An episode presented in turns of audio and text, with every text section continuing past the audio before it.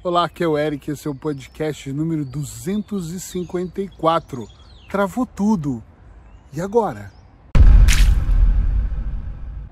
Agora eu vou dizer o que você deve fazer, ou pelo menos refletir para colocar ação na sua vida. Tem momentos na vida que as pessoas param e dizem ferrou, como nós brasileiros dizemos, ou acabou, travou tudo, nada tem dado certo. A vida pessoal tá ruim, a profissional tá ruim, a espiritual não existe, eu não sei o que fazer, minha vida tá realmente travada. Eu não sei se já aconteceu com você, eu espero que não. Ou se aconteceu com alguém, ou está acontecendo nesse momento com alguém que você conhece. Quem sabe a minha dica terapêutica aqui pode ajudar você ou alguém que você conhece. É normal que de vez em quando, não deveria ser, mas é normal que de vez em quando algum processo na nossa vida ele dá uma travada. Ou nós travamos para falar, ou nós travamos para avançar nos negócios, ou nos travamos na empresa, ou nos travamos no casamento. E quando eu falo travou, é como se você tivesse bloqueado para, entende? Eu atendo muitas pessoas, principalmente adolescentes, que estão bloqueados, por exemplo, para a prova, bloqueados para aprender mais, bloqueados para estudar. E é curioso porque quando eu tô com essas pessoas, elas dizem: Eu não sei porque eu bloqueei. Eu atendo casais que falam: Eu bloqueei para o sexo, eu bloqueei para amar, eu bloqueei para dar mais, para entregar mais para minha esposa. E eu olho e falo: Ok, vamos pensar como então nós vamos desbloquear isso. Nós somos um sistema perfeitamente imperfeito, na minha opinião, uh, mas dentro de nós existe toda uma lógica que nós vamos aprendendo desde criança e isso vai construindo as nossas crenças. Crenças boas, crenças ruins, limitações e por aí vai. Se você cresceu num lar onde a educação financeira nunca existiu, pode ser que uma parte sua trabalhe, olha que interessante isso, trabalhe absurdamente para reverter o jogo e você tem uma consciência de esse lar sofreu muito. Vou dar um exemplo real de, de consultório. O pai era jogador, a mãe bebia muito, a família era uma desgraça. E eu não estou aqui culpando, a família era o que era, ok? E aquela pessoa cresceu num ambiente do tipo, eu preciso mudar tudo. Então a primeira coisa que ela fez quando ela começou a ganhar o dinheiro dela foi comprar um celular, ir para a internet, pesquisar, buscar amigos. Ela queria nunca passar por uma situação daquela. Então ela hoje é uma pessoa de muito sucesso e trabalhou para aquilo. Uma outra pessoa com um cenário parecido com esse tá na merda, não consegue fazer nada, mal consegue, trabalha para comer mesmo, só para pagar as despesas e comer e no final do mês não tem dinheiro para tomar um copinho de cerveja, um vinho ou fazer absolutamente nada. Eric, o que você quer dizer com isso? Que essa pessoa, essa segunda pessoa, ela vivenciou isso e absorveu de uma maneira incrível, enraizou dentro dela essa escassez, essa pobreza, essa situação menos boa, e ela vive no dia a dia dela uma repetição do que os pais fizeram. Isso não é só na parte financeira, pode ser na parte amorosa. Conheço pessoas que vivem trocando de relacionamento, porque os pais trocavam de relacionamento. Eu conheço pessoas que traem e falam, mas meu pai pegava todo mundo, minha mãe traía, e aí eles acham que isso é meio que comum. Tá entendendo onde eu quero chegar aqui? Muitas vezes, os nossas travas, os nossos bloqueios estão diretamente ligados a um fato que aconteceu na nossa família ou indiretamente estão ligados ao que nós aprendemos na escola, ou com os nossos amigos, ou com as pessoas que mais nós convivemos. Existe um estudo que diz, existe um estudo que diz que nós somos o resultado das cinco pessoas que mais nós convivemos. Então você pode parar agora e observar quem são as cinco pessoas que eu mais vivo hoje? É, minha esposa, minha secretária, o meu irmão, a minha mãe. Quem são um dos meus filhos que é o que eu mais tenho contato? Tenho com todos, mas é o que está mais do meu lado, que mora na Europa. Então, qual é o resultado que eu tenho das pessoas que me cercam? Né? O meu melhor amigo. Então, é bom você pensar um pouco sobre isso. Depois é, por que, que eu travo? Por que eu não consigo falar? E aí eu tenho que pensar lá atrás. Eu adoro na terapia, no trabalho que eu desenvolvo com os meus clientes, dizer que nós temos que pensar em muitas, muitas vezes o processo de trás para frente. Por exemplo, eu pego alguém que é compulsivo e que bebe, come muito e que fuma muito. Ou eu pego alguém que se droga, é um adicto. Eu pego alguém que vive sofrendo nas relações amorosas. Aqui é o estado de sofrimento. Se eu voltar com essa pessoa um pouco aqui atrás e a gente for voltando para trás, eu vou identificando coisas que ele foi alimentando durante um processo, e você pode fazer isso sem me ajuda em casa, e observar a origem daquilo que aconteceu que está um pouco mais adiante está um pouco mais adiante, está um pouco mais lá atrás. Às vezes é na adolescência, às vezes você cresceu com primos te contando historinhas, às vezes você cresceu com pessoas pervertidas, trabalhando sexo de uma maneira que seja ofensivo, ou seja, existe uma série de coisas. É claro que existem processos que você precisa de um cara como eu, ou um coach, ou um outro profissional que possa ir mais além a nível inconsciente, porque tem pessoas que não sabem o porquê elas são tão ansiosas, elas não lembram o momento que elas tiveram medo de uma cobra, de uma lagartixa ou de uma barata, ou elas temem andar de avião, ou elas têm muito medo de morrer. Elas nem se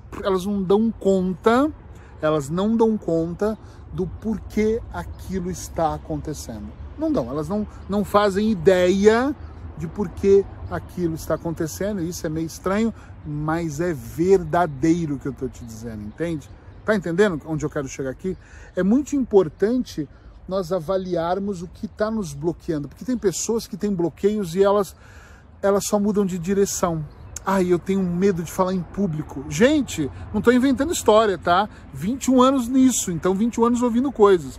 E a pessoa tem medo de falar em público e aquela empresa exige que para subir para um novo cargo ela tenha que falar em público. O que, que ela faz? Sai da empresa.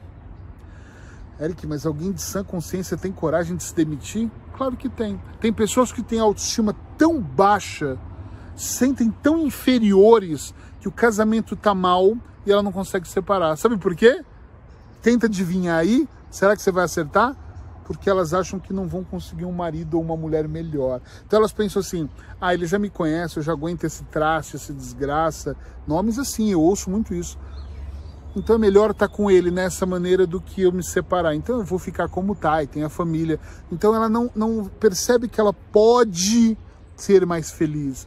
Muitas pessoas que eu atendo possuem travas e bloqueios porque não se sentem merecedoras. Eu não mereço um casamento bom, eu não mereço uma conta bancária gorda, eu não mereço amigos realmente que são congruentes. E aí elas começam a aceitar qualquer coisa na vida, eu não estou brincando, é mesmo qualquer coisa. Tanto faz essa relação, tem sexo, não tem, não tem problema, eu já nem gosto muito mesmo.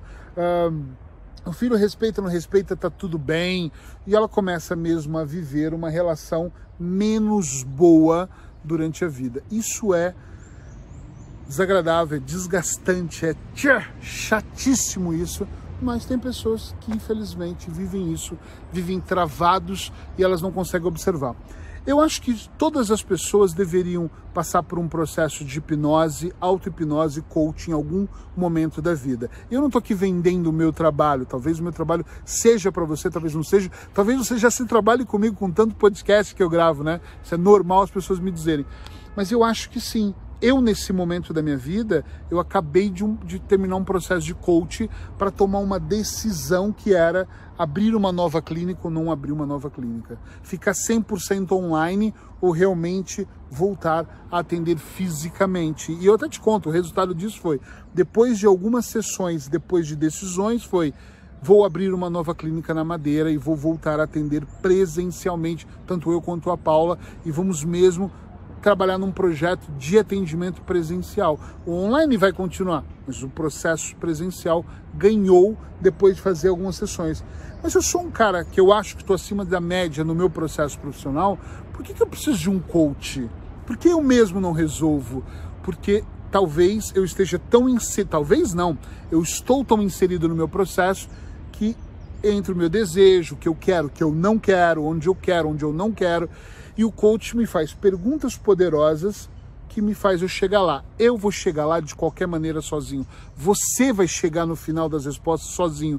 Só que um processo profissional, o que, que ele faz? Ele pula uma etapa. Outro dia alguém me perguntou, mas você acha que você é mágico, vai fazer magia na minha vida? Não acho. Eu não acho nem que eu vou te curar de nada. Eu só acho, nem tem esse poder, não sou curandeiro. Eu só acho que eu vou pegar o processo que ele é assim e vou fazer ele ficar assim. Em vez de ser todo esse processo, eu vou encurtar ele. porque a minha experiência vai fazer você pensar a nível coach de perguntas e vai fazer você ir a fundo a nível de hipnose. Então, o seu inconsciente, eu desbloqueio você, eu trabalho isso em outro nível de percepção. Compreende o que eu estou dizendo, sim ou não? Mas você também pode fazer isso, desde que você faça as perguntas certas para você. Desde que você olhe para você e perceba o que está acontecendo, sem ego, sem vaidade, sem estar tudo bem. Às vezes está tudo uma merda. Esses dias eu gravei um podcast sobre distração. Às vezes você, você acha que está tudo bem porque você passa a maior parte do tempo, nego, nega, presta atenção. Tu passa a maior parte do tempo no celular, tu tá todo o tempo no TikTok, entre o TikTok e a Netflix. Então acabou.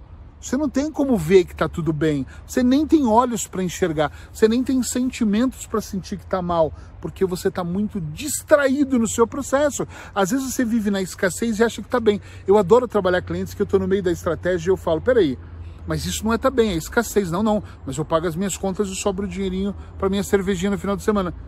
Mas a pessoa vive numa escassez financeira, mental, amor, tudo. Mas ela acha até nível consciente e inconsciente, que como o mundo está uma grande, um grande caos, porque ela só vê o lado do caos da desgraça, a vida dela é mais do que perfeita. Mas se eu pegar ela e arredar ela um pouquinho, ajustar um pouquinho para cá, arredar foi foda. Mas ajustar um pouquinho para cá, ela olha um outro tipo de mundo e ela fala: Meu Deus, eu realmente estou muito atrasado. Então vai muito da perspectiva, da distração e sem dúvida nenhuma do foco que você tem naquilo que você quer. Então eu posso te ajudar, outra pessoa pode te ajudar, você pode e deve continuar se ajudando, isso é muito importante. Se quiser me ajuda, escreve aí, quero sua ajuda, que eu te mando o meu telefone, se você tiver meu WhatsApp, já manda direto, Eric, quero sua ajuda, vamos fazer uma avaliação e eu vou te ajudar. Se quiser buscar de outra pessoa, busca de quem você quiser, eu não estou aqui para vender o meu trabalho, faz da maneira que você quiser, mas uma coisa é certa, no seu dia a dia, por favor, por favor, faça uma análise constante. Se você puder, vou aproveitar já que eu estou pedindo aqui, escreve embaixo como o meu podcast tem te transformado a sua vida, ou enorme ou um pouquinho, como tem colaborado, como tem te ajudado, que eu vou pegar depois o seu print e vou colocar lá no meu site com o seu testemunho do que tem sido para você ouvir o Eric no podcast 365 diariamente ou quase diariamente. Conta para mim que eu adoro ler tudo isso, tá bom? Beijinho no coração, abraços hipnóticos e até amanhã, é claro.